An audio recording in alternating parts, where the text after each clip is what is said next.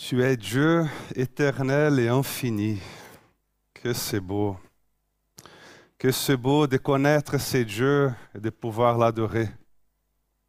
Vous savez, l'évangile de Jésus-Christ est le message le plus puissant de tout l'univers. Amen. L'évangile de Jésus-Christ est le message le plus puissant de tout l'univers.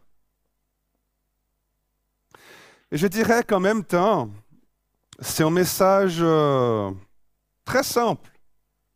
Simple et non pas simpliste. Simple. Parler de l'Évangile signifie parler d'une expérience spirituelle revêtue de simplicité.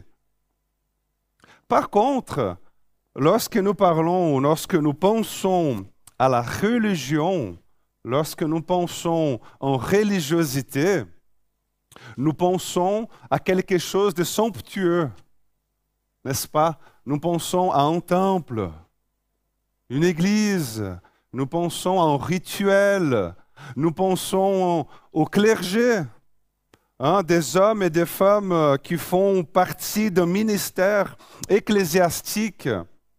Nous pensons à un monde fragmenté entre le sacré et le profane. Activité sacrée et activité profane. Des personnes sacrées et des personnes profanes. Le monde des ténèbres et le monde de la lumière. Et nous imaginons que Dieu, il est du côté de la religion. Nous imaginons que Dieu, il est du côté du temple, il est du côté des prêtres, il est du côté du rituel, des sacrements. Cependant, Dieu, il est du côté de la simplicité. Je vous explique. Je vous explique. J'aimerais lire avec vous ce matin l'Évangile de Jean, le chapitre 4, le verset 24. Je sais, je sais que nous avons fini notre série sur l'évangile des gens, mais l'évangile des gens n'en a pas encore fini avec moi. OK? Nous allons lire Jean le chapitre 24, 4, euh, le verset 24. Jésus ici, il discute avec une femme samaritaine. Et puis Jésus, au milieu de cette discussion, Jésus, il fait ici, justement verset 24, l'une des révélations des plus extraordinaires et profondes au sujet de Dieu. Jésus, il fait ici l'une des révélations les plus extraordinaires et profondes au sujet de la relation de Dieu et sa création, entre la relation de Dieu et toi et moi. C'est une révélation extraordinaire et profonde, mais en même temps très simple. Jésus lui dit, Dieu est esprit et il faut que ceux qui l'adorent l'adorent en esprit et en vérité. Dieu est esprit et il faut que ceux qui l'adorent l'adorent en esprit et en vérité. Amen. C'est une révélation extraordinaire. Surtout si tu prends euh, le contexte dans lequel Jésus il affirme ces choses-là. Jésus ici, il discute avec une femme samaritaine au bord d'un puits. Ils sont en Samarie. Et puis la conversation qui suit, elle est très, très cryptée. Elle est très remplie d'images, remplie de métaphores, remplie d'analogies. Jésus, arrive au bord du puits et puis il lui demande à boire. Ensuite, Jésus, il fait le pont entre l'eau du puits et l'eau vive. Il fait le pont entre l'eau du puits et l'eau de la vie. Et puis la femme, elle est intéressée, bien sûr, par cette eau-là. Elle est intéressée par cette eau vive. Et puis Jésus lui répondit, toute personne qui boit de cette eau-ci, donc l'eau du puits, aura soif. En revanche, celui qui boira de l'eau que je lui donnerai n'aura plus jamais soif, et l'eau que je lui donnerai deviendra en lui une source d'eau qui jaillira jusque dans la vie éternelle. La femme, elle a soif, elle veut boire de cette eau. Et puis, tout à coup, Jésus, après, lui demande au sujet de son mari. Jésus lui dit, il est où ton mari? Et puis elle répond, mais je n'ai pas de mari. Je n'ai pas de mari. Et puis Jésus dit, oui, c'est vrai. C'est vrai, tu n'as pas de mari. Car tu as eu cinq maris et l'homme que tu as maintenant n'est pas ton mari. Et donc la femme, elle est, elle est surprise. Elle est, très étonnée parce qu'elle réalise qu'elle a devant elle un prophète un prophète qui sait tout à son sujet. Donc, c'est une conversation remplie de, métaphores, remplie d'images, d'analogies. C'est un dialogue très crypté, rempli de symboles. Cette femme, elle ne sait pas exactement avec qui elle est en train de parler. En principe, c'est avec un pèlerin qui s'était arrêté par là pour boire. Quelqu'un qui a de passage s'arrêta au bord du puits. Mais tout à coup, elle est étonnée d'être devant un prophète, d'être devant quelqu'un qui sait tout à son sujet. Et puis, elle est devant un prophète, donc on va discuter théologie. Et elle lui pose la question, nos ancêtres, ils ont adoré sur cette montagne. Hein, la montagne ici qu'elle dit, qu'elle parle, c'est le mont Jérusalem. Donc nos ancêtres, ils ont adoré ici sur le mont Jérusalem. Et vous dites, vous, donc vous qui Vous, les Juifs. Cette femme ici, elle réalise que Jésus est un Juif. Alors comment est-ce qu'elle sait cela? Peut-être sa façon de s'habiller, à cause de son vocabulaire, à cause de son accent Je ne sais pas. Par exemple, comment savoir si quelqu'un est portugais ou brésilien? Il suffit de, demander dis U. Et puis on va dire ou. Non, U, U, U, ou, ou. Non. Bref, elle réalise que Jésus est un juif, d'accord? Et puis elle dit, donc euh, voilà, monsieur le prophète, nos ancêtres, ils ont adoré Dieu sur cette montagne. Et vous, donc vous les Juifs, vous dites que l'endroit où il faut adorer est à Jérusalem. Donc qui a raison là? Si vous vous souvenez, Israël, après avoir quitté l'Égypte, donc après les 40 ans dans le désert, quand ils étaient déjà établis dans la terre de Canaan, Josué, qui était le leader du peuple, il a, il a, fait un hôtel justement dans cette région-là du mont Jérusalem. Et ce fut aussi dans cette région-là qu'Abraham, lui aussi, a fait un hôtel. Joseph, le prince d'Égypte, il fut enterré dans cette région du mont Jérusalem. Dans cette région-là, il existe aussi un temple.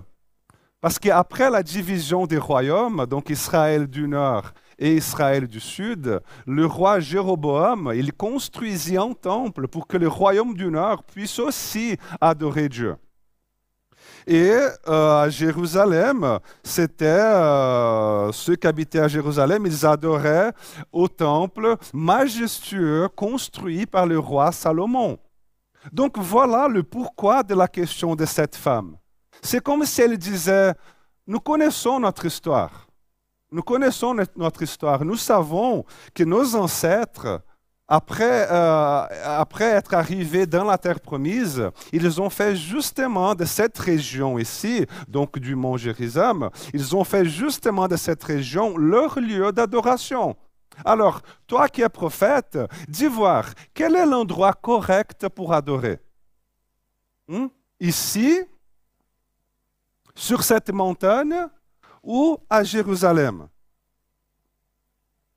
Et la réponse de Jésus se trouve justement dans le verset que je vous ai lu au tout début. Jésus dit, Madame, Dieu est esprit.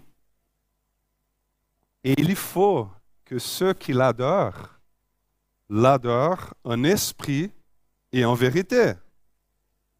Cette femme, elle veut savoir l'endroit, elle veut savoir les consignes, elle veut savoir à travers quel prêtre, elle veut savoir quelle est la liturgie, quel est le sacrifice, quel vocabulaire. Par exemple, quel est l'endroit correct pour adorer? Ici au Cèdre ou dans l'Église catholique? Ici au Cèdre ou dans l'Église réformée? Quel est l'endroit correct? Quel est le format de culte correct Celui de la messe ou celui des cultes traditionnels des évangéliques? Si tu as choisi la messe, par exemple, tu sais qu'il y a un type de fonctionnement de temple. Il y a un type de clergé dans la messe. Il y a un type de clergé. Les clergés ne sont pas habillés en jeans comme moi. Bon, quoique oui, mais par-dessus la robe, euh, ils appellent comment la robe liturgique. Tu sais aussi que la messe, elle a un genre de langage, un genre de liturgie. Si tu as grandi en fréquentant la messe, tu connais très bien leur vocabulaire. C'est intéressant parce qu'une fois, j'étais à Nyon, devant l'église euh, La Colombière, et puis j'ai remarqué que la messe allait bientôt commencer. Et puis je suis entré avec la foule. J'avais le temps et puis je suis entré avec la foule. Et j'ai remarqué, les amis, que je n'avais aucun vocabulaire pour être là.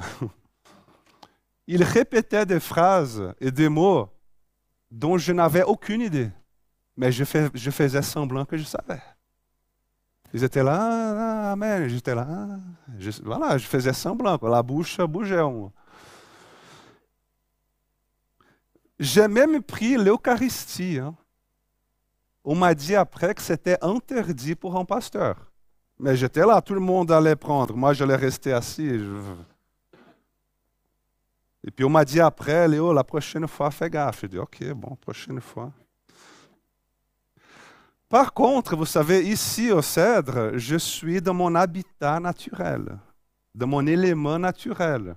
Ici, je connais notre vocabulaire, je connais notre liturgie, je sais comment je dois m'habiller, je, je connais les chants. Bientôt dix ans que je suis ici. Donc ici, par exemple, comme dans la quasi-totalité des églises évangéliques, nous baptisons par immersion. Septembre, 11 septembre, c'est jamais. Par contre, dans certaines églises, le baptême se fait par aspersion, c'est-à-dire un petit peu d'eau sur le front et c'est réglé.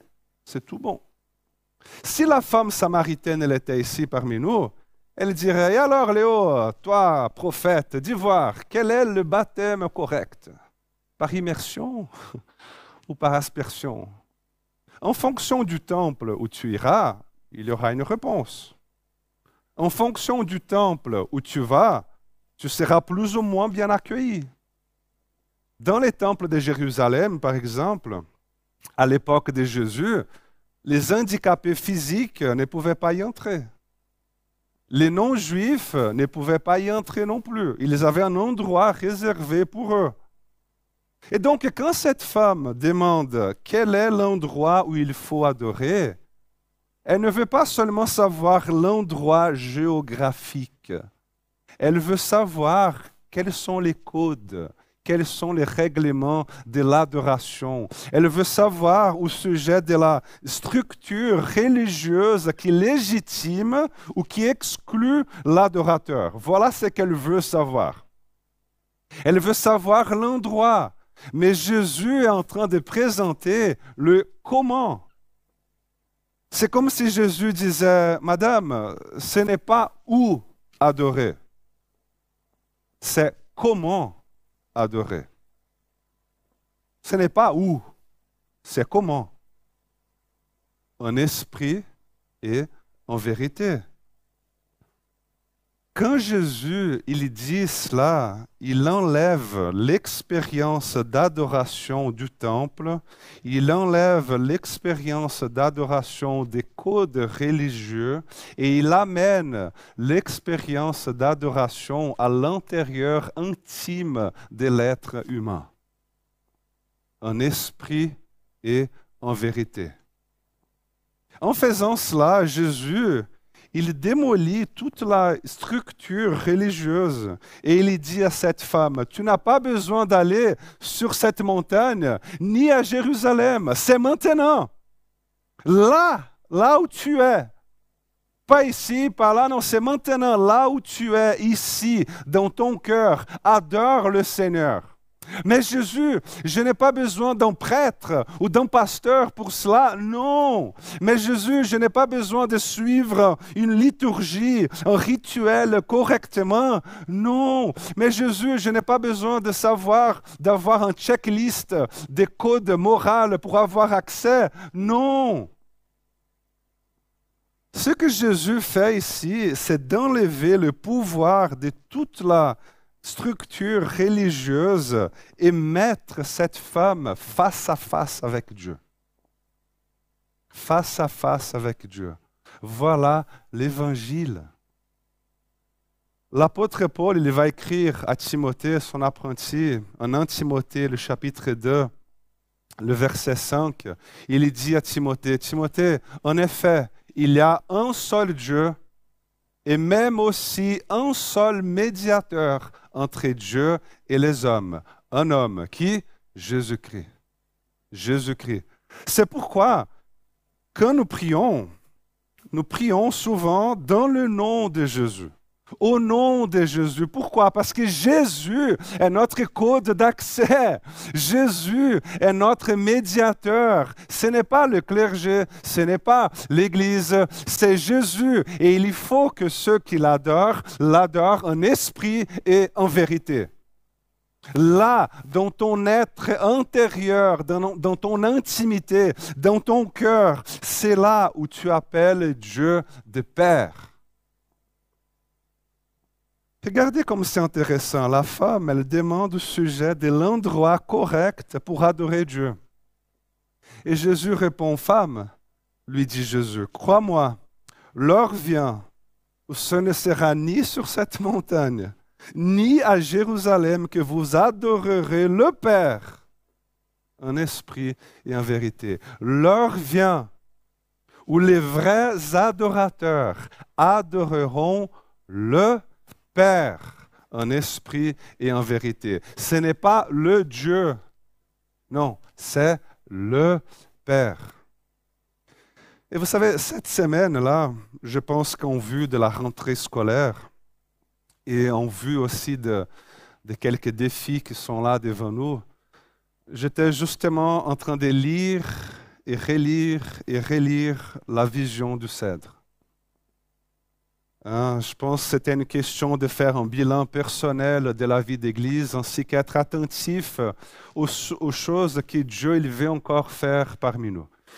Et, et j'aimerais souligner une phrase de cette vision. En fait, je vous la lis en entier, mais j'aimerais souligner une phrase de cette vision. L'Église du Cèdre est une communauté centrée sur Christ qui valorise les échanges et les relations intergénérationnelles. Et voilà la phrase que j'aimerais souligner. Elle se donne pour mission d'inspirer chacune et chacun à suivre les valeurs bibliques au quotidien et à manifester l'amour de Dieu dans toutes les sphères de la vie. Célébrer l'évangile au quotidien et dans toutes les sphères de la vie. C'est-à-dire au-delà du culte, au-delà du dimanche, au-delà du clergé, au-delà du temple. C'est notre vision. Célébrer l'évangile au-delà du culte, au-delà du dimanche, au-delà du clergé et au-delà du temple. Et vous savez, je pense que sans le savoir, on n'a pas fait exprès. Lorsque les pasteurs et les anciens se sont rencontrés plusieurs fois pour prier et chercher la face de Dieu, pour écrire cette vision, pour écrire cela, sans, sans le faire exprès, nous étions justement en train de décrire cette rencontre entre Jésus et cette femme samaritaine. Et nous avons entendu cette femme dire, quel est l'endroit correct pour adorer? Au cèdre? Et nous avons entendu la réponse de Jésus dire, c'est un esprit et en vérité. Ce n'est pas où, ce n'est pas où, c'est comment. C'est comment. Voilà ce que nous voulons célébrer notre expérience avec Dieu dans toutes les sphères de la vie, mais dans toutes les sphères de la vie où, Léo dans ta voiture en allant au travail, dans les trains avec tes écouteurs, dans, au moment de signer un contrat avec un nouveau client, euh, à l'école en donnant un cours devant tes élèves, ou à l'université en donnant un cours à tes étudiants, à l'université pendant la pause ou chez ton garagiste en train de faire la révision de ta voiture ou toi en train de, laver la vaisselle ou toi en train d'amener tes enfants ou tes petits-enfants à l'école. Euh, au-delà du culte, du dimanche, du temple, du clergé, c'est au-delà. Ce que nous faisons ici, les amis, ce que nous faisons ici, c'est le culte, le dimanche, le clergé et le bâtiment, le temple. Et Jésus nous dit, super les amis du cèdre, super, continuez ainsi, mais n'oubliez pas que la véritable adoration, elle est en esprit et en vérité. Quel est le lieu saint? Le temple l'église, le bâtiment. Non, c'est partout où je me trouve. Quel est le jour saint Dimanche? Non, c'est tout le temps, tous les jours. Quelle est l'activité sainte Le culte? Non, c'est tout ce que nous faisons. est, quelles sont les personnes saintes? Les pasteurs, les, responsables, non, ce sont toutes les personnes qui invoquent Jésus-Christ comme Seigneur de leur vie. Amen. L'apôtre Paul, il va écrire en 1 Corinthiens, le chapitre 10, le verset 31, il dit que vous mangez, que vous buviez, ou quoi que vous fassiez, faites tout pour la gloire de Dieu. Manger, boire, ou peu importe ce que vous faites, faites tout pour la gloire de Dieu. C'est pourquoi, les amis, j'ose affirmer une chose dangereuse. J'ose affirmer que ton repas en famille le dimanche à midi, ou ta sortie avec tes amis vendredi soir, est aussi sacré que la réunion de prière et le culte le dimanche matin. Je me souviens que la dernière fois que j'ai dit exactement la même phrase ici, il y a déjà quelques années, il me semble, je me souviens que la dernière fois que j'ai dit cela, on est venu me dire à la fin du culte, Léo, tu es fou de dire une chose pareille, parce que tu mets un terme aux rencontres de prière. Les gens vont plus venir au culte le dimanche matin.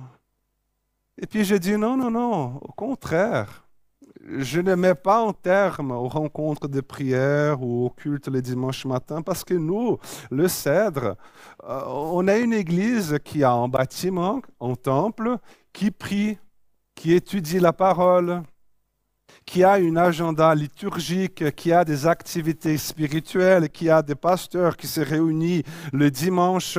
Et je n'aimais pas du tout en termes aux rencontres de prière ou euh, au culte les dimanches matins. Ce que je veux faire, à travers cela, à travers ce message, c'est tout simplement sanctifier ta rencontre avec tes amis et ton repas en famille. Je ne veux pas mettre un terme à ces choses-là. Ce que je voudrais, c'est faire en sorte qu'il n'y ait plus de frontières entre cela et tout le reste que nous faisons. L'évangile, comme je vous ai dit au tout début, est aussi simple que ça. Et ce message, le message de ce matin, a été aussi simple et aussi basique que ça. Mais, mais, si vous voulez, mais, si, les amis, si nous arrivions vraiment à vivre cela, c'est-à-dire servir Dieu chaque jour, chaque heure, en tout le temps, en tout lieu, à travers tout le monde, franchement, franchement, je ne sais pas ce que se produirait. Mais je suis sûr d'une chose, c'est que la gloire de Dieu se répandrait d'une façon encore plus intense et plus large que nous le voyons déjà. Amen. C'est mon rêve, vous savez. Amen. C'est ça que j'allais dire. J'espère que vous aussi, vous puissiez dire, Léo, ces rêves, cette vision est aussi la mienne. Amen. Nous allons chanter un dernier chant. Et puis je ne sais pas comment ce message vous a touché ce matin. J'aimerais vous encourager à vous mettre dans l'intérieur de votre être, dans la profondeur de ton âme, de ton cœur, à vous mettre devant Dieu dans cet état d'adoration en esprit et en vérité. Que Dieu vous bénisse.